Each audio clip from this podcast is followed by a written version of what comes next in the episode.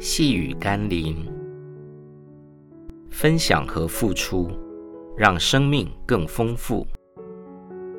今天的经文是《路加福音》第三章十一节到十四节。约翰回答说：“有两件衣裳的，就分给那没有的；有食物的，也当这样行。除了立定的数目，不要多取。不要以强暴待人，也不要讹诈人。自己有钱粮，就当知足。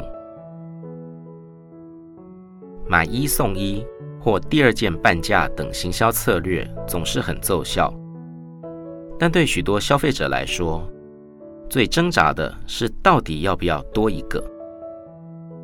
有些东西多一个，或许自己可以吃用，但有些东西多一个就不知道如何处置了。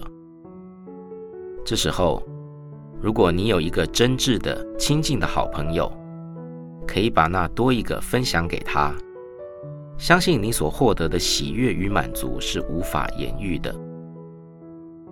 拥有与获得固然是生命的祝福，但能发现生命中有多出来的可以分享给更需要的人，更是生命美好和满足的关键了。